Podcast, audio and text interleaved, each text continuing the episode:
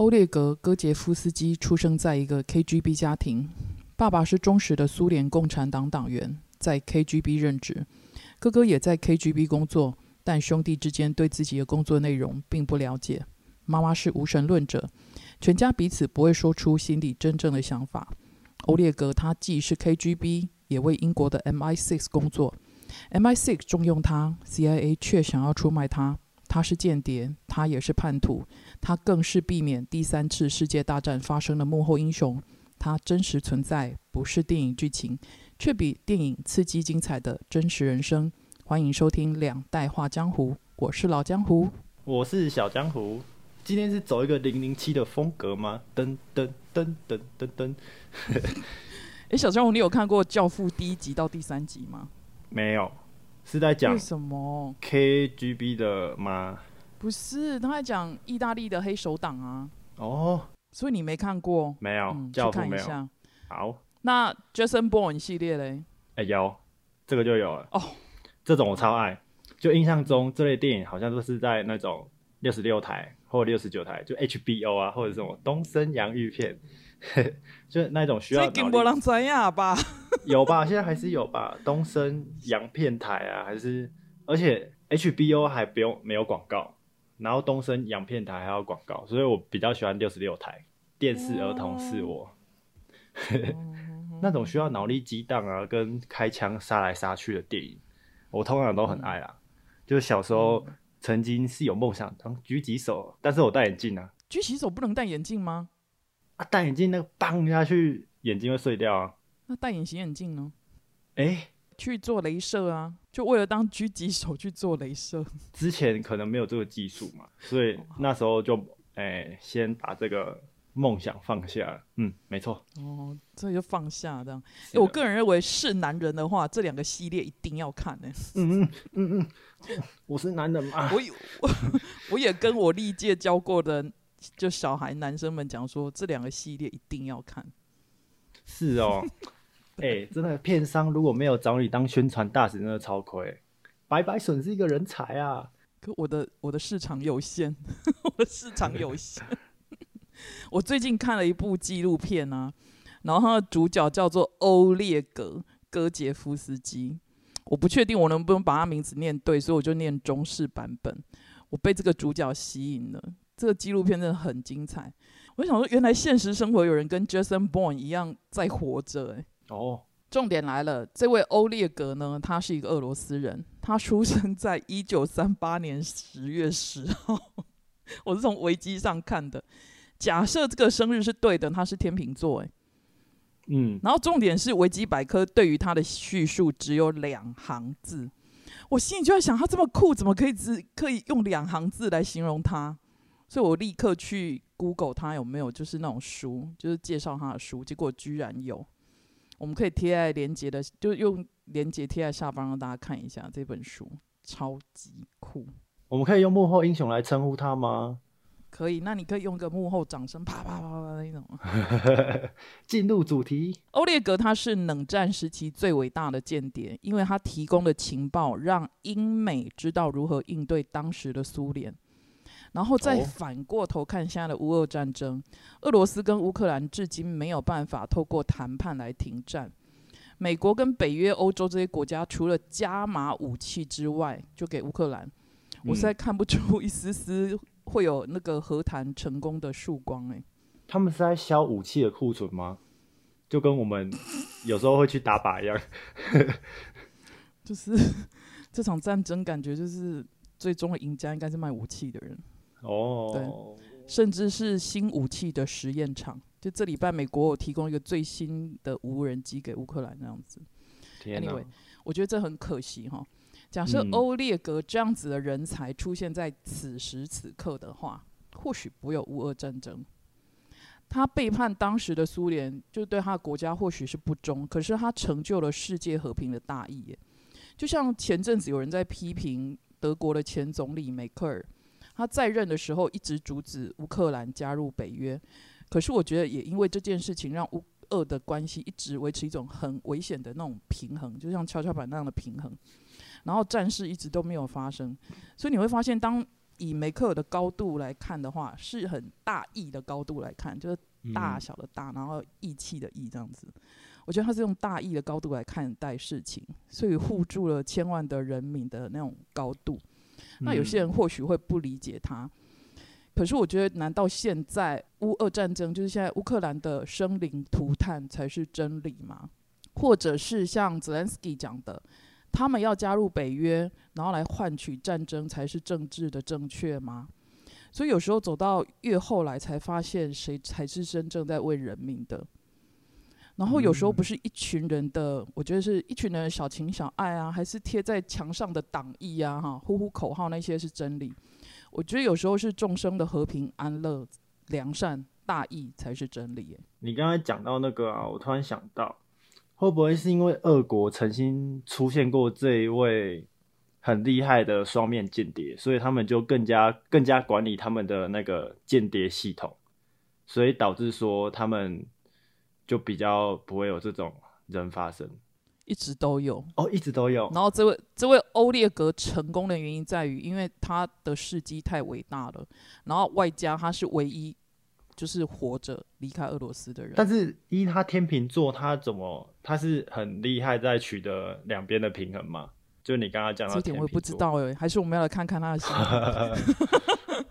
刚刚有讲到梅克尔的那个高度了。大意的高度嘛，我就想要说，其实有时候大家换的位置就会换了脑袋，就大家可能看新闻就会说啊，执政者当然执政者承诺都不一样，或者是说想法都不一样。但是说真的，不同高度看出去的风景本来就不同，所以下的决定可能会有所不同。像之前戒戒严前有许多中国的同胞啊，也是会提供资讯给我们，就是私底下会有那种非官方的联系。所以像这种双面间谍，我真的觉得太酷了，就承受压力极大，但自己也是可以扭转世界的人物。因为像他哥哥也是 KGB，其实下场有点不好。你可以再去看那一本书。是因为他的事情吗？嗯，那样子的职业，就像你讲是在高压状态啊。哦。对啊，所以有的人或许会酗酒，有人或许就疯了之类的。了解。Anyway，刚才你讲的话，我我其实有听过，好像叫长江一号。哦。还是什么青岛一号，就是小时候听过相声的时候有讲，有讲过这种东西。那我问你哦，小江湖，你还没有进江湖之前，你是想从事什么行业？乐色车阿贝，酷。就小时候想要当那个乐色的阿贝，就是在后面帮忙接乐色，就觉得很酷，就单纯就觉得很酷很好玩。但长大一点就觉得那个好臭，而且都通常都是吃饭时间来收乐色嘛，所以就不能跟家人吃饭。所以后来这个念头就打消，然后还有一阵子是想当警察，但后来也觉得说那个好辛苦，要值班。就是我了解的越多，越清楚知道要的是什么，就会又改变自己的想法。那你呢？我我小时候想开工厂，什么工厂？哪种类型的？我不知道啊。就小时候，其实你爸他们问我说：“你长大要干嘛？”我说：“我要开工厂。”钢钉哦。对对对，然后后来去工厂上班，发现。当工厂老板不是那么简单的，所以我发现其实每个行业啊都有它可敬之处。嗯，就像你刚才讲的清洁人员好了，你想想看，我们生活当中假设没有他们的话，会有多恐怖？超恐怖！你刚才提，你刚才提到啊，我就想到以前在欧债风暴那时候啊，二零零八、二零零九那时候吧。嗯，欧洲五国的意大利首都罗马，就因为没有人收垃圾，整个 城市变成大垃圾场。哦，我闻到那个味道了，天哪！所以我认为，不管从事哪一个行业，在哪一个位置，就应该发挥自己的能力到淋漓尽致，不然坐在那里干嘛？哦，但是现在很多人都是觉得他坐在那个位置就是领钱就好了，混口饭吃的心态。哎，最近很多人这样哎，越嗯，就是能力越大，责任越大，或什么能者多劳，人家他刚听到这个就火大。而且我有听过。假狼掏咯，能多混就多混，因为公司又不是自己的，你是去领钱的啊。那万一你哪一天当老板怎么办呢？你的员工也这样子，这又是另外一个问题。这个我们可以所以你要站在 你要站在对方的角度思考。但是现在很多年轻人，反而他们会觉得老板没有站在他们的角度思考。哦，所以彼此都觉得大家没有站在自己角度思考，就有点可惜。所以现在很多年轻人，他们都自称自己是社畜。哎，我是不会这样讲我自己啊。但是就有一些朋友他们会自嘲，就说哦，哦，社畜社畜这样，所以有点难听啊，就是被冠老板压榨啊，或什么同事很急掰，不，同事很，呃，同事很难相处，说工作量爆炸，但是薪水少的可怜之类的。我现在是还没有遇到，但是我想，小老江湖，你应该身经百战，刀枪不入吧？我我是蛮坚持，坐在哪个位置就做好自己的事就对了啦。哦那我哪有刀枪不入？我们 常常还是遇到会跑出不同的 NPC 来考验我啊。比如说，我最近又遇到足球队的队友啊，哦，把把把工作踢来就踢去吗？还是小孩踢来踢去？足球队队长。说句心里话，之前会很希望兴趣可以结合工作，嗯，但是这件事情要可以成立啊，我觉得你要必须知道你的兴趣是什么，而且嗯。你找到你找到那份工作，就是兴趣刚好符合工作，我觉得也很难，没错，就很难两者兼具啊。像我喜欢木工，然后我现在也在做木工这个工作，我觉得我真的很幸运，但是真的有些时候我会闪过一些念头，就是像工作有时候是可不可以只是工作，会不会是另外一种快乐？就是你去上班就做上班事情，但是你的兴趣还是你的兴趣，不知道大家能不能理解？因为当工作，哎，当兴趣变成工作，很多事情就会变得很真实。没错啊。兴趣它可能就不是你的兴趣了，因为它在燃烧你的兴趣。我觉得最典型的就是像我以前会很想要做设计的工作，嗯，可是我可能很早就了解那种现实面，所以我没有选择那条路。一直到我在工作的时候，我去跟做设计的人接触，我发现他们真的就像你这样讲的，他们或许觉得设计或者是画图什么是他的喜欢的工作，可是他到变成他变成一份工作之后，他会发现他的设计最终还是要听谁的话。业主没错，出钱的就，是对，所以就像你讲的，他原本的兴趣，可是丢到他工作上，发现哎、诶他没办法大展拳脚，他的设计就会被一直改改改改到最后，并不是他的设计。那当你要成为就是你你有话语权的话，必须你够有名，对。就对你是一个够有名的人，你就怎么设计，人家都不敢给你改这样子。但有时候也是因为这份工作，就是你嗯在这个东章当中，你可以找到很多快乐的瞬间，就那份自己给自己的虚荣感，就真的很爽。然后有时候完成的那种成就感，或者是你被老板啊、被同事赋予任务的使命感，就也会可以让你兴趣变成工作之后，才会有这种体验。就是人世间嘛，一体两面，大家自己体会吧。没错，大家小时候最想从事的行业是什么？如果你还是学生的话，你要如何堆叠自己的能力来够到那个目标呢？那假设你跟我还有小江湖一样，已经身在江湖了，你的目标最后都有达到吗？还是你身在江湖，身不由己？我觉得很多人应该身不由己哦。